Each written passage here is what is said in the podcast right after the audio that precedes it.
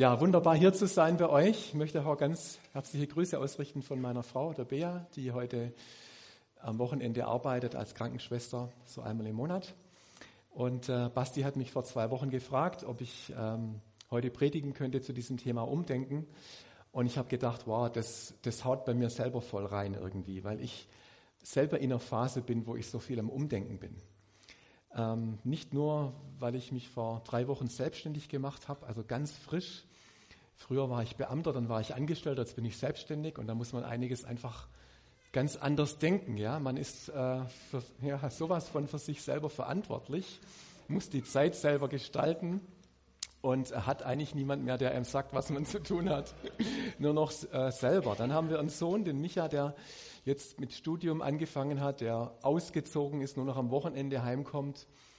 Äh, wir haben einen Sohn, der ist jetzt auch weg. Jetzt sind wir irgendwie zu zweit als Ehepaar. Also das hat ganz arg viel mit Umdenken zu tun.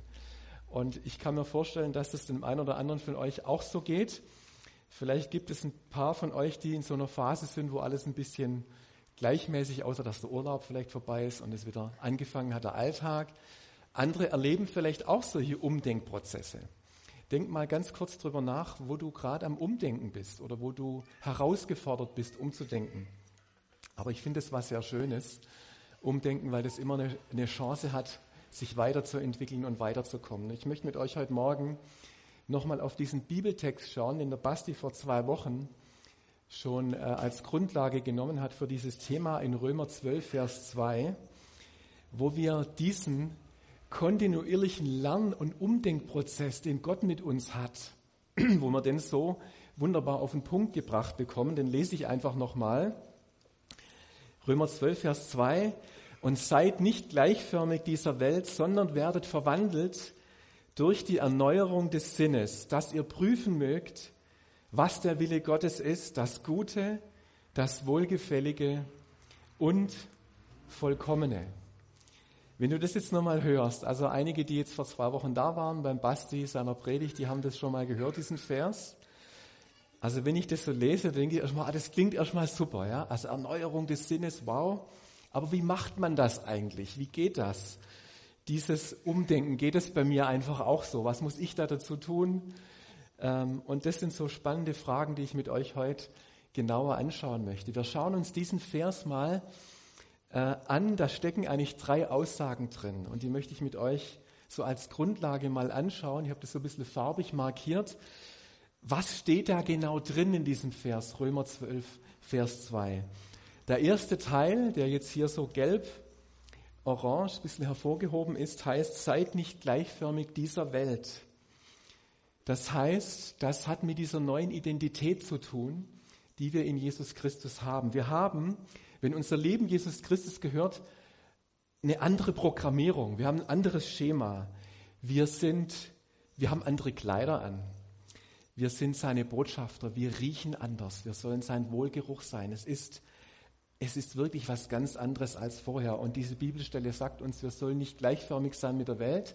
Wir sollen nicht in dem alten Muster leben, sondern wir sollen in dem neuen Muster leben. Und das ist ein Prozess, das geht nicht von jetzt auf nachher. Und das zeigt eigentlich dieser zweite Teil. Werdet verwandelt durch die Erneuerung eures Sinnes. Das ist der Weg, der dorthin zurückzulegen ist, eine neue Identität zu haben. Aber das heißt, wir müssen uns so schrittweise da hinein verwandeln. Das geht nicht von jetzt auf nachher. Es gibt ein wunderbares griechisches Wort, das heißt Metamorpho. Das steht hier und das bezeichnet diese innere, diese tiefere innere Verwandlung diese Erneuerung des Sinnes. Und was ich ganz begeisternd finde, das ist etwas, wo wir mit Gott zusammenarbeiten. Das möchte ich nachher auch noch ein bisschen ausführen. Das ist weder eine Sache, die Gott alleine macht, sondern wo wir alleine damit sind, sondern das geht in einer Kooperation zwischen uns und dem Heiligen Geist. Und das Dritte, das finde ich auch interessant, dass es hier steht, das ist, damit ihr prüfen mögt, was der Wille Gottes ist. Also auf dem Weg scheinbar lernen wir auch noch zu unterscheiden. Also wir entwickeln eine Unterscheidungsgabe zwischen dem Alten und dem Neuen. Ich möchte es mal ein bisschen illustrieren. Ich habe ja lange Jahre bei der Landesforstverwaltung gearbeitet. Und die letzten Jahre, ich habe da ein Projekt bekommen, Das fand ich total spannend. Herr Stump, entwickeln Sie mit einem Team eine neue Dienstkleidung für die Förster in Baden-Württemberg. Dachte ich, was für eine Aufgabe, das ist der Hammer. Aber ich hatte keine Ahnung von Bekleidung oder so irgendwas. Aber das war die Aufgabe. Und Kleidung steht immer für Identität, ja. Und die Förster, die hatten noch so diese, diese Klamotten an, die man so nach dem Krieg noch getragen hat. Ja, also das war, das, das hieß dann Hermann Göring Gedächtniskittel irgendwie, haben die da immer dazu gesagt. So eine uralte Waldbluse, voll altmodisch. Und ich durfte mit einem Team eine moderne, atmungsaktive, wasserabweisende Outdoorjacke mit eingezipptem Vlies entwickeln. Ja, und das war total begeisternd. Aber stell dir mal vor, also die alte Identität des Försters, ja, so eine Uraltjacke, und dann diese neue Identität des Försters. Ja. Und da waren noch ein paar Älteren dabei, die haben da echt Widerstände geleistet. Ja. Und das war nicht so einfach, das war ein Prozess mit der ganzen Forstverwaltung, mit den Förstern, die das dann heute übrigens tragen, diese Jacke. Ähm, das war ein Prozess von zwei Jahren. Ja bis das wirklich eingeführt wurde und Berufsverbände und was weiß ich und Personalrat und die waren dagegen und die waren dafür. Dann muss die Jacke getestet werden und so weiter. Also das ist ein Veränderungs-, ein Erneuerungsprozess. Versteht ihr, was ich meine? Die Jacke ist schon da, aber ich muss mich da sozusagen rein, rein verändern. Wenn ich die mal anhab, wenn ich die neue Jacke mal anhab und es und es getragen habe, eine Zeit lang. Also ich nehme immer meine Frau mit zum Einkaufen, weil die einfach einen super Geschmack hat und mir manchmal auch ein Hemd bringt, das hätte ich mir nicht rausgesucht, ja. Und jetzt, jetzt zieh doch mal das, trau dich doch mal, ja, was anderes anzuziehen. Und dann ziehe ich das an und irgendwann, also ich gewöhne mich an das Neue, dann lerne ich zu unterscheiden, boah, in das Alte will ich nicht mehr zurück, ja. Wenn du das Neue mal eine Zeit lang trägst und schmeckst, dann bekommst du so eine Unterscheidung, dann sagst du, das, ich will nie mehr in das Alte zurück. Ich will nur noch das Neue tragen. Aber das ist ein Prozess, versteht ihr, der auch seine Zeit braucht. Denk mal einen Augenblick drüber nach, wie das bei dir war, als du noch ohne Gott gelebt hast. Ich gehe mal davon aus, dass die meisten von euch mit Gott leben und dass sie sich daran erinnern an das Leben, wie das vorher war. Und ist es nicht ein wunderbarer Gedanke, auch dankbar zu sein für das, was Gott jetzt schon erneuert hat in deinem Leben, was er neu gemacht hat? Und wo du sagst, boah, ich will denn das Alte nie wieder zurück, weil Gott so viel Neues gemacht hat. Bei mir war das so, ich bin im evangelischen Jugendwerk aufgewachsen, deswegen fühle ich mich total heimisch, wenn ich jetzt hier predige im evangelischen Jugendwerk. Im Kreis Ludwigsburg war das und ich war vielleicht 14 Jahre alt etwa. Und ich hatte so einen Diakon, einen Gemeindediakon, der ist mir immer nachgegangen. Ich hatte den in Rallye und Christoph, komm doch mal in die Jungschar und komm doch mal in die Jungenschaft.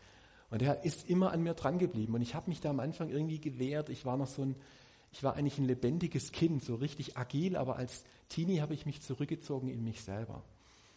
Und es war für mich, hatte da auch wenig Freunde und war immer zu Hause und so.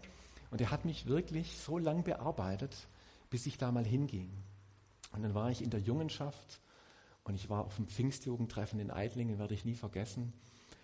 Und dann waren wir mal abends in der Jungenschaft und dann hat er eine Andacht gemacht, der Gemeindediakon, wo es einfach darum geht, Jesus sein Leben zu geben. Und dann hat er gesagt, und wer sein Leben Jesus geben will, der bleibt nachher einfach noch, noch länger da. Der hat es total super gemacht. Und da gingen acht Jungs gingen nach Hause und ich mit dem anderen, wir blieben noch da. Und in dem Abend habe ich einfach gesagt, ich bleibe da und ich, und ich gebe äh, Jesus mein Leben. Und das war bei mir nicht so, dass es jetzt an dem an dem Tag so von 0 auf 100 irgendwie. Es war schon ein mehr ein Prozess. Und das ist auch, das ist auch ähm, vollkommen egal, ob das ein Prozess ist. Wir haben jetzt ja gerade schon gehört, dass es ein Erneuerungsprozess ist. Aber es gibt so Etappen, wo du vielleicht das erste Mal zu Jesus Ja gesagt hast. Auf dem Weg. Hey, und es hat sich so viel verändert. Ich habe Freunde bekommen. Ich habe ähm, Gott lieben gelernt. Und ich bin so dankbar, dass ich aus dieser aus diesem Alleinsein rausgekommen bin. Ja, das hat für mich vor allem äh, bedeutet, Freunde zu bekommen. Dann habe ich viele Jahre später meine Frau kennengelernt, die heute ja wie gesagt nicht da ist. Wir haben uns bei einer Jüngerschaftsschule, bei Jungen mit einer Mission kennengelernt. Und ähm, ich habe dann, ich habe mich dann in sie verliebt, sie hat sich in mich verliebt, also völlig romantische Geschichte. Wir durften das dann nur, die Freundschaft erst nach dieser Zeit beginnen, ja. Und dann hat, äh, ich wusste, sie hat drei Geschwister, sie kommt aus dem Schwarzwald. Und ich habe dann nach dieser Zeit den Antrittsbesuch gemacht in der Familie von meiner Frau. Ja. Weil du heiratest ja immer auch eine Familie. So, ich bin also in den Schwarzwald gefahren, werde ich nie vergessen, mit dem klapprigen Fiat Uno von meinem Bruder. Ich steige aus, es war Ostern 1992. Ich klingle an der Tür, voll aufgeregt. Was werden die über mich jetzt denken und so.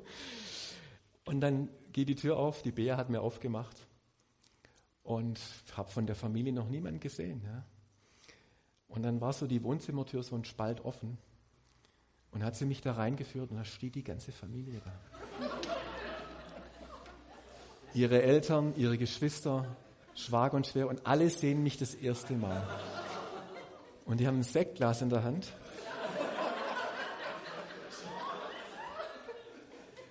Und singen, wir haben uns so auf dich gefreut. Und ich stand da und habe gedacht, boah, das, das ist Wahnsinn. So ein Willkommen in dieser Familie. Das ist der Hammer. Und die Bea hat mir dann, hat mir dann später gesagt, weißt du was? Weil das ist eine atemberaubende Geschichte. Ihre, sie selber hat ihr Leben Jesus gegeben. Es ist eine katholische Familie aus einem kleinen Schwarzwalddorf. Und innerhalb von zwei Jahren hat ihre Mutter ihr Leben Jesus gegeben ihr Bruder, ihr anderer Bruder, die Frauen von den Brüdern. Das ging innerhalb von zwei Jahren, hat sich diese Familie vollkommen verändert. Und die Bea sagt zu mir oft, du kennst mich nicht, wie es vorher war. Du weißt nicht, wie wir früher miteinander umgegangen sind. Du weißt nicht, was, du kennst uns nur so, wie, äh, wie wir jetzt sind. Aber du weißt nicht, wie es früher war, was Jesus alles in unserem Leben verändert hat. Durch welche Erneuerungs- und Veränderungsprozesse wir als Familie gegangen sind. Und deswegen möchte ich heute Morgen dich also zu werben in deinem Herzen, dass du dankbar bist.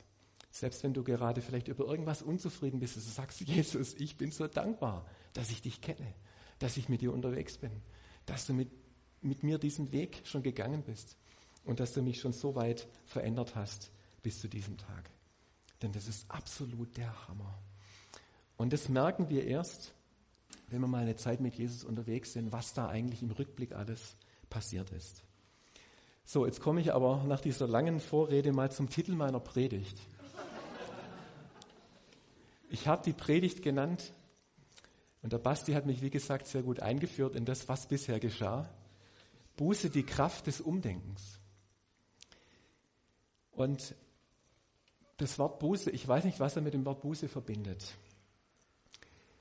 und wie das jetzt mit dem Römer 12, Vers 2 zu tun hat, das wir gerade gelesen haben. Also ich habe, wenn jetzt mir jemand was von Buße früher gesagt hat, habe ich immer so ein bisschen so Sack und Asche damit verbunden. Ja? Ich habe so einen, einen, alten Sack an und Asche auf mein Haupt und ich muss da ganz gebückt durch die Gegend laufen und mich richtig fühlen, ja? weil ich irgendwas verbockt habe. Aber die Frage ist, wenn wir wenn wir mit Buße etwas Negatives oder Schweres verbinden, bei der Bea ist es zum Beispiel so, ich habe ja gesagt, im katholischen Schwarzwalddorf aufgewachsen, da ging man dann zur Beichte in der katholischen Kirche oder man hat Buße getan bei einem Pfarrer und hat dann gesagt durch so ein Fenster, was man alles falsch gemacht hat. Und dann hat der Pfarrer gesagt, da betest du jetzt zehn Vaterunser und fünf Rosenkränze und dann ist es wieder gut. Ja. Also das war ihre Prägung. Und meine Prägung war ein bisschen, ich bin im Pietismus aufgewachsen und ich habe immer so ein bisschen gedacht, was habe ich jetzt wieder falsch gemacht? Ja, und habe ich jetzt genügend stille Zeit gemacht? Oder habe ich mal ein Bild, wo eine schöne Frau dra drauf ist, zu lang angeguckt? Ja, und ich bin mir immer, ich bin immer ein bisschen schuldig durch die Gegend gelaufen und habe immer so ein bisschen überlegt, wie kann ich es Gott recht machen?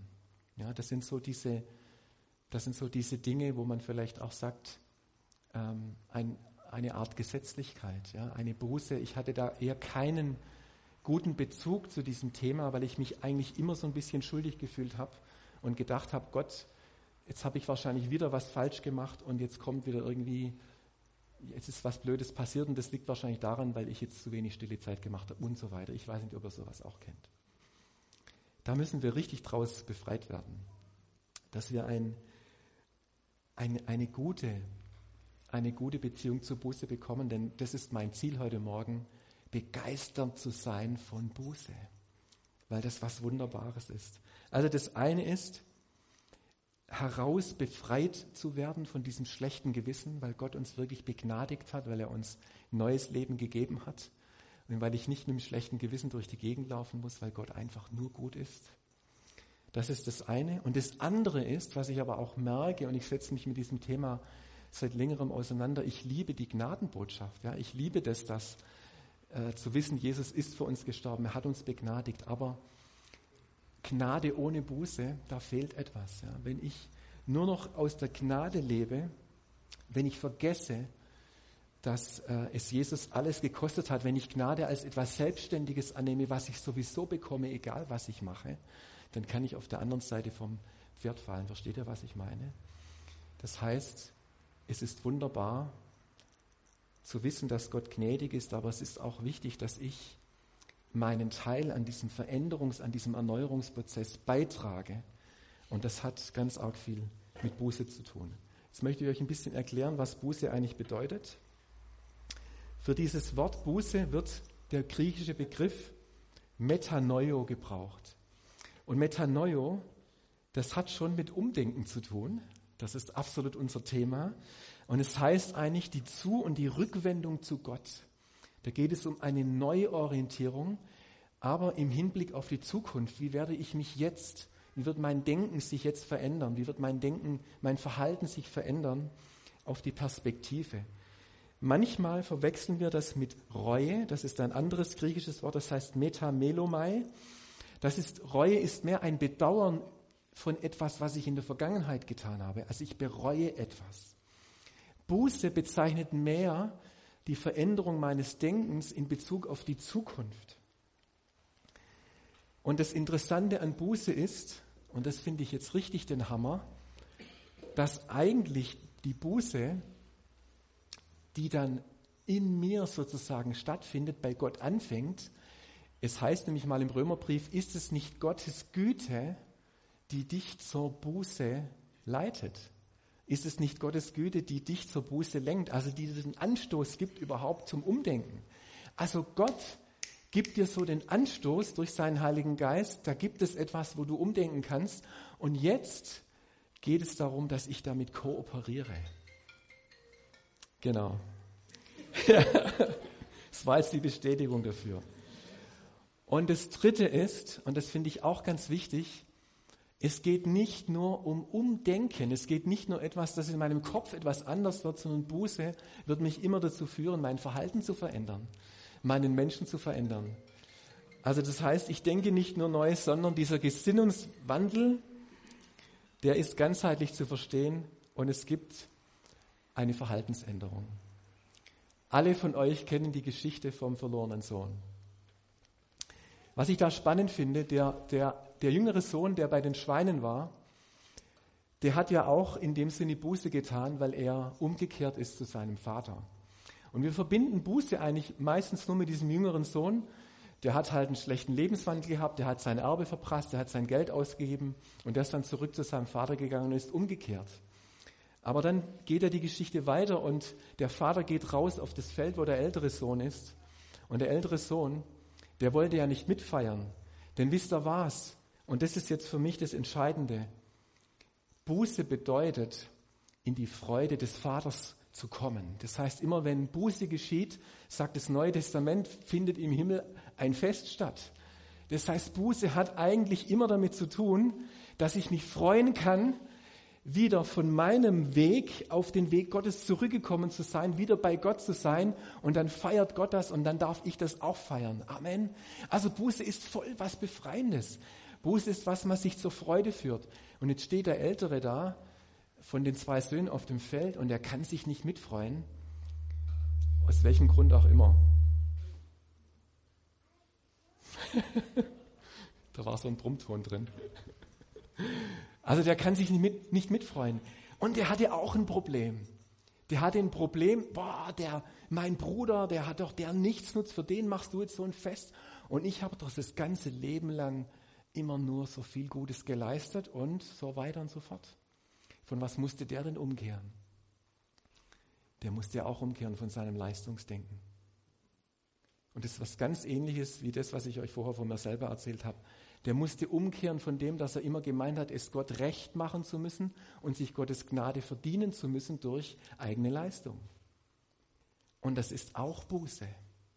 Wir haben es also zweimal mit Buße zu tun in der gleichen Geschichte. Nur verbinden wir oft die Buße nur mit dem jüngeren Sohn. Und jetzt möchte ich euch das ein bisschen entfalten, Buße und was sie bewirkt, möchte euch drei äh, in drei Bereiche mal reinnehmen, was alles Buße bedeutet. Das erste ist, und das ist das, was wir am meisten kennen, was ich vielleicht natürlich am meisten mit Buße verbinde, das ist das Wiedergutmachen von Fehlverhalten und Neuverhalten. Neuverhalten in Anführungszeichen. Und da gibt es wunderbare Geschichten in der Bibel. Zachäus zum Beispiel. Ja, Zachäus hatte ein Problem im Umgang mit Geld. Zachäus hat den Leuten das Geld aus der Tasche gezogen und ähm, hat sich da bereichert und so weiter und so fort.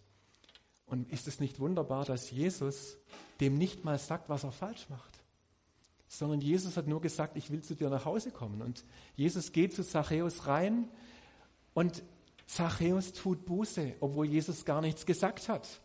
Zachäus sagt, hey, ich, ich werde ich werd mein Geld den Armen geben, ich werde es, dem ich was Falsches abgenommen habe, ich werde es vierfach zurückgeben, wenn man das mal wirtschaftlich durchrechnet. Boah, was der da alles wieder gut gemacht hat, das ist der Hammer. Und Jesus hat nicht mal was gesagt, sondern Zachäus hat es von sich aus getan. Die Güte Gottes hat ihn zur Umkehr geführt. Und jetzt, jetzt kommt es darauf an, dass wir das richtig verstehen. Es geht nicht nur darum, dass er falsch mit Geld umgegangen ist, sondern dass er ab jetzt so mit Geld umgeht, wie Gott es eigentlich gedacht hat. Das ist nämlich Buße. Gott will uns aus einem falschen Verhalten in ein Neuverhalten bringen, in ein Reich Gottes Verhalten. Das heißt, Zachäus geht jetzt mit Geld ganz anders um, weil er Jesus begegnet ist. Mit der Ehebrecherin ist es das Gleiche in einem ganz anderen Thema. Die Ehebrecherin hat, ist nicht gut mit Männern umgegangen. Und was hat Jesus gemacht? Wie bei Zachäus, er hat nicht mit dem Finger auf sie gezeigt wie die anderen. Er hat gesagt, wer ohne Sünde ist, werfe den ersten Stein. Er hat diese Ehebrecherin mit Würde behandelt. Und auch sie hat ihr Leben geändert. Jesus hat nur gesagt, geh hin und sündige nicht wieder. Das war das Einzige, was er gesagt hat. Und da wissen wir nicht, wie die Geschichte weitergeht, aber ich glaube auch, dass sie ihr Leben geändert hat. Dass sie von ihrem falschen Umgang mit dem anderen Geschlecht in eine göttliche Perspektive hineingekommen ist, wie man da lebt. Und das ist das, was Buße bewirken will. Nicht nur aus uns, aus etwas Falschem uns herauszuholen, sondern uns etwas in etwas Neues hineinzuführen. Es gibt so herrliche Geschichten von Buße. Ich weiß nicht, ob ihr damals das Buch von Walter Heidenreich gelesen habt, als die sich da in Lüdenscheid bekehrt haben. Und das waren ja so Drogenabhängige und die haben dann Marihuana geraucht und so weiter. Und da haben sie am Anfang einfach schon gehört, man gibt den Zehnten. Ja? Also sie hatten recht früh eine Erkenntnis, dass man den Zehnten gibt. Aber die haben noch weiter, die haben noch weiter den Stoff geraucht. Ja? Also haben sie den Zehnten von diesem Stoff auch abgegeben. Aber ich glaube, Gott schmunzelt darüber. Also in dem Sinne, dass hier ein Erneuerungsprozess stattfindet, ja. Und dass irgendwann die Erkenntnis kommt, ich glaube, das ist jetzt auch nicht mehr gut, dass wir das Zeug rauchen. Ja, also so geht Gott mit uns vor. Seine Güte zieht uns sanft in diese Reich Gottes Perspektive rein. Und das finde ich so befreiend. Bea hat mal mir erzählt, dass sie, als sie noch Jesus nicht gekannt hat und als Krankenschwester in einem Krankenhaus gearbeitet hat, da gab es dann so Arzneischränke und da gibt es dann immer so tolle Medikamente, Voltaren oder was weiß ich. Das kann man ja auch mal für sich zu Hause gebrauchen. Und dann nimmt man halt mal eine Schachtel mit. Und das war eigentlich ganz normal, weil die anderen haben es auch immer so gemacht. Und hat Bea mal gesagt, als sie Jesus ihr Leben gegeben hat, vielleicht nach zwei oder drei Jahren, hat irgendwann der Heilige Geist sie daran, daran erinnert, hey, da gab es was, das war eigentlich nicht okay. Und Bea, und das finde ich richtig klasse, hat dem Krankenhaus einen Betrag überwiesen im Nachhinein für Medikamente, die sie mitgenommen hat, das nicht in Ordnung war. Und die wussten gar nicht, um was es, also was sie die überhaupt will. Ja. Ach, das brauchen Sie doch nicht, das ist doch verjährt. Aber Bea wollte es in Ordnung bringen. Ja. Sie wollte es in Ordnung bringen, sie wollte da ein reines Gewissen haben. Und das sind einfach Dinge, wo wir, wo wir einfach wissen dürfen, der Heilige Geist tut da ein gutes Werk mit uns. Und er wird uns schon an die Dinge erinnern, die ihm wichtig sind. Und wenn es ihm nicht wichtig ist, dann ist es auch okay. Und das finde ich sehr schön. Also das ist so dieser erste Bereich. Aber nicht nur das ist Buße, sondern es gibt auch ganz andere äh, Prozesse. Den zweiten habe ich mal gelernt, äh, genannt. Verwandelt werden von meiner erlernten Identität zu der Identität, wie Gott mich sieht. Ich habe vorher gesagt, in dem Römer 12, Vers 2, wir sollen uns nicht der Welt angleichen. Und jetzt ist es so, dass wir alle eine Identität haben, die wir in aller Regel zu Hause gelernt haben. Zum Beispiel Aussagen, die wir gelernt haben, wenn du zum Beispiel das, das jüngste Kind einer Familie warst, dann ist man vielleicht derjenige, der, ja, den man nicht so wichtig nimmt, das, ne, das Nesthäkchen oder so. Und vielleicht ist das etwas, was du dein ganzes Leben lang als Identität mit dir herumträgst, ja, so eine anerlernte Identität. Oder durch bestimmte Ereignisse in deinem Leben denkst du über gewisse Dinge, weil du das so erlebt hast. Und Buße bedeutet, dass du diese falschen Vorstellungen, die du gelernt hast, die in Gottes Augen falsch sind, ablegen darfst und, und ich gehe immer so ein bisschen von links nach rechts und wiederum die Perspektive Gottes, nämlich eine, diese Reich Gottes Perspektive, wie Gott dich sieht, das in dein Leben einladen. Ich mache ein Beispiel, das hat mich umgehauen, als ich das gehört habe. Und zwar eine Frau, die, die schon Mitte 40 war, hat ihr Leben lang, immer wenn sie in einen Raum kam, also wenn du zum Beispiel heute Morgen in so einen Raum wie hier reingekommen bist, Leute sind drin, sie hat ihr Leben lang immer das Gefühl, wenn sie in einen Raum kommt, sie ist nicht willkommen. Ich habe euch eine wunderbare Geschichte erzählt, wie ich in meine Schwiegerfamilie kam und wirklich willkommen war. Ja? Bei der Frau war es anders, ihr ganzes Leben lang. Immer dieses Gefühl, ich komme in den Raum rein, Leute gucken mich an, ich bin nicht willkommen. Ich bin nicht willkommen. Wo kam das her? Der Heilige Geist hat ihr irgendwann mal gezeigt, wie auch immer er das gemacht hat. Er hat sie hineingenommen in eine Kindheitserinnerung. Und sie war drei Jahre alt und sie hatte Geburtstag. Und ihre Familie hat im Wohnzimmer etwas vorbereitet für sie, was sie nicht sehen sollte, weil es eine Überraschung hätte sein sollen. Und sie platzt in dieses Wohnzimmer hinein.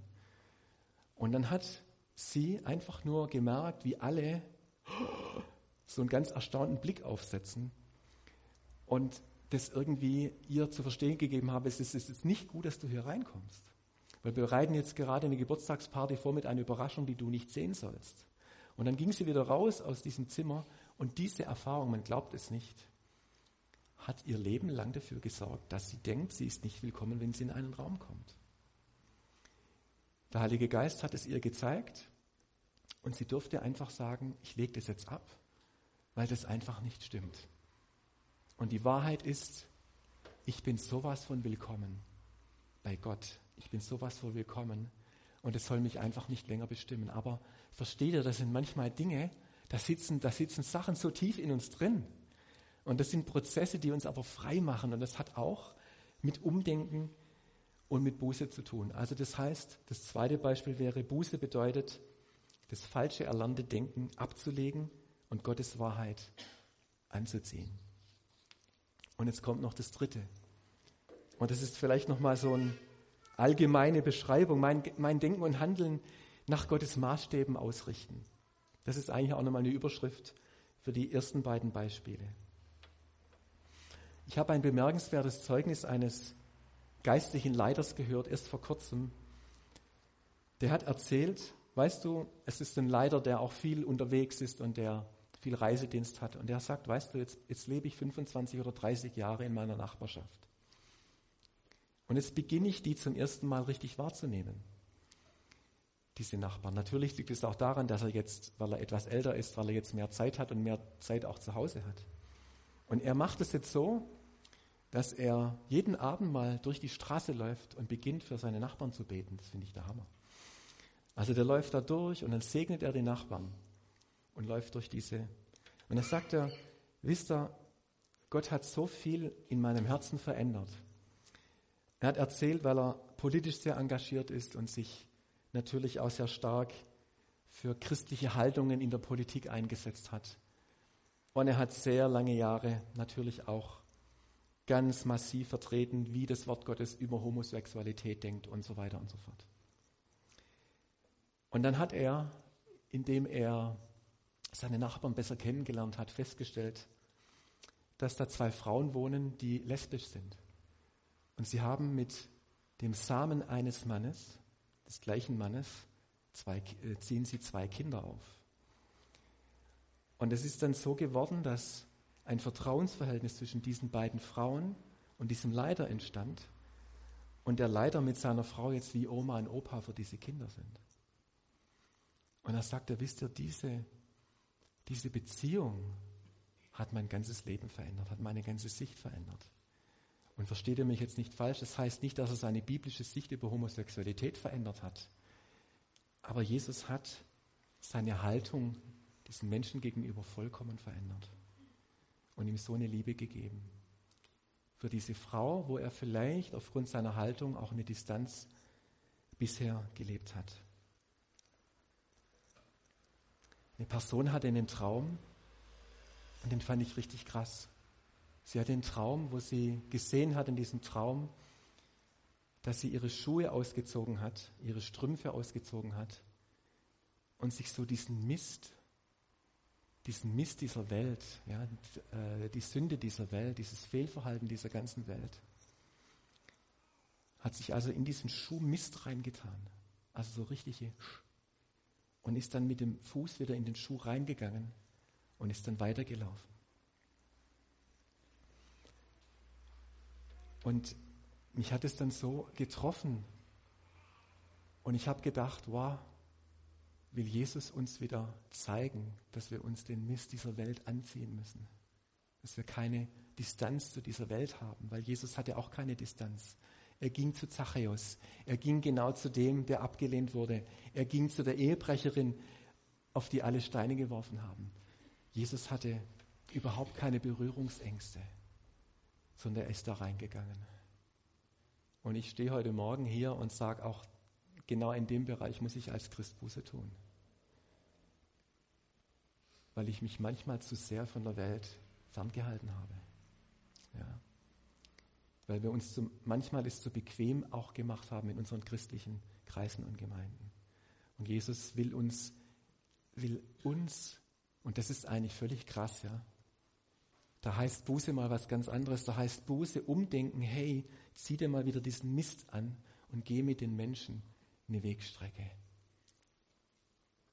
Ist doch interessant, was Buße alles ist, oder? Aber Buße ist unter dem Strich eigentlich immer das Gleiche. Das ist das Herauskommen, das Ablegen meiner Vorstellung und das Anziehen von Gottes Vorstellung, das Anziehen von dem, wie Gott über mich und über diese Welt denkt. Und das ist pure Freude. Und das finde ich das Allerschönste und das Erstrebenswertes. Und ich hoffe, dass ich ein bisschen Werbung gemacht habe für Buße heute Morgen. Buße zu tun heißt nicht mit Sack und Asche rumzulaufen, sondern Buße zu tun heißt, das habe ich vorher gesagt, das ist der Blick auf die Perspektive. Ich darf etwas ablegen und ich darf etwas Neues anziehen und das ist so was Schönes, weil es mich Jesus ähnlicher macht, weil ich jetzt Gottes Perspektive mit mir tragen kann. Und das finde ich etwas Wunderbares. Und ich möchte heute Morgen dich einladen, Buße zu tun, wenn der Heilige Geist dir in einem ganz bestimmten Bereich das zeigt. Und ich möchte es nochmal wiederholen. Wisst ihr, das, was das Gute an Buße ist? Das Gute ist, wir werden nicht verurteilt. Das Gute ist, wir dürfen uns freuen, weil wir wissen, dass uns vergeben wird, worden ist und wird. Wir dürfen uns freuen, weil wir wissen, dass Gott uns erneuert und uns etwas gibt von seiner Perspektive, von seinem Denken und aus seinem Herzen. Und es gibt nichts Besseres. Und genau das, und deswegen habe ich das eingeblendet, das ist am Kreuz von Golgatha geschehen. Dort hat Jesus alles getragen, was uns von ihm trennt. Und dort, dort ist die Kraft der Erneuerung, dort ist dieser Ort, wo diese Erneuerung stattfindet. Am Kreuz von Golgatha, ist der Ort für Vergebung, für Heilung, für Neuorientierung durch dieses Blut von Jesus, was die größte Kraft des ganzen Universums ist.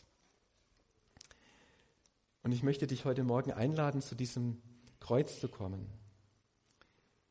Und vielleicht gibt es etwas, wo Gott dich, und ich möchte das ganz bewusst nochmal sagen, weil ich im Neuen Testament es immer noch so sehe, dass Jesus einlädt. Vielleicht gibt es etwas, was Gott dir heute Morgen aufs Herz legt, in deiner Gesinnung zu ändern, dir Mut macht, an deinem Verhalten, deinen Maßstäben etwas zu ändern, vielleicht eine Beziehung in Ordnung zu bringen. Vielleicht hast du durch diese Geschichte, die ich erzählt habe von dieser Frau, die immer in diesen Raum kam und das Gefühl hatte, nicht willkommen zu sein, vielleicht hast du auch, entdeckst du so eine Unwahrheit in deinem Denken. Mensch, ich habe immer gedacht, aber ich glaube, das ist falsch und ich glaube, Gott denkt anders. Dann lade ich dich ein, ans Kreuz zu kommen und dieses falsche Denken einfach abzulegen und zu sagen, Jesus, wie denkst du darüber? Ich, ich lade das ein, dass du mir dein Denken, dein göttliches Denken zeigst. Und vielleicht gibt es auch einen Bereich, in dem, in dem du Gott ausgeklammert hast und, und neu einladen kannst. Und wisst ihr, was das Schöne ist, wenn du Jesus noch nicht kennst?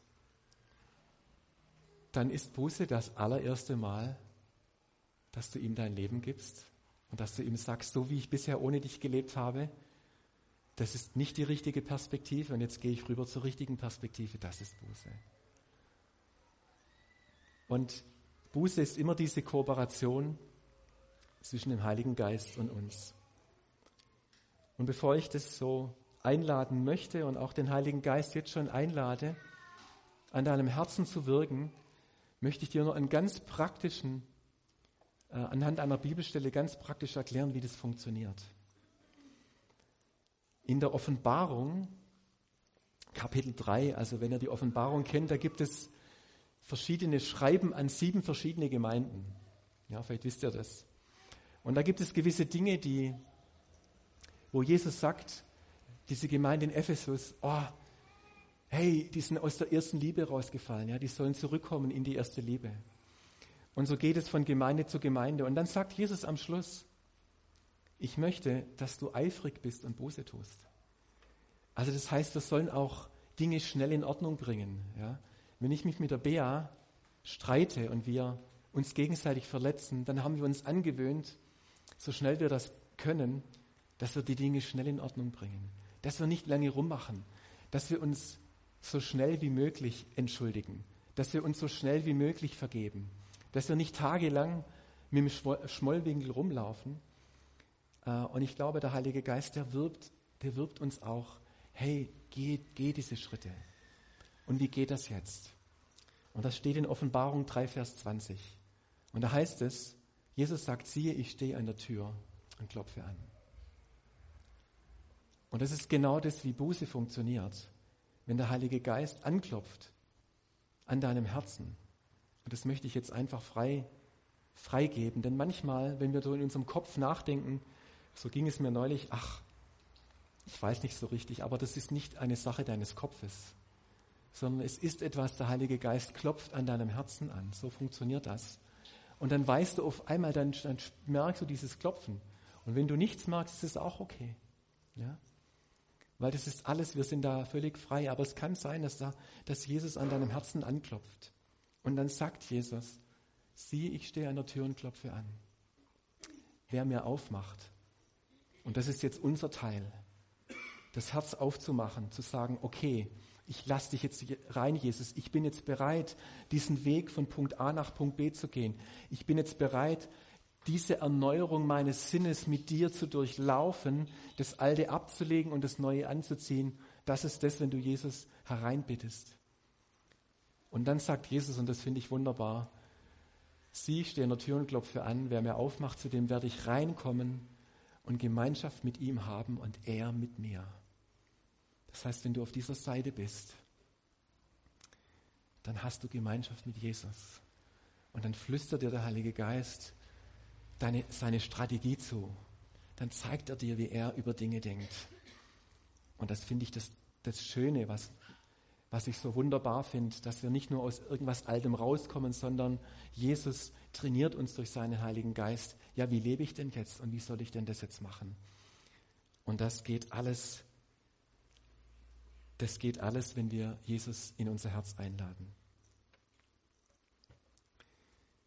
Ich möchte beten mit uns. Ich danke Jesus, dass du heute Morgen hier bist. Ich danke, dass wir lernen dürfen von dir. Ja, und wie wunderbar Umdenken ist und was du mit Umdenken auch bewirken möchtest, dass wir dir ähnlicher werden, dass wir unsere menschlichen Vorstellungen ablegen dass wir deine Vorstellungen anziehen, dass wir deine Perspektive, dass wir lernen von dir, Herr. Und ich danke dir, dass du uns einlädst heute Morgen mit einem ganz bestimmten Punkt.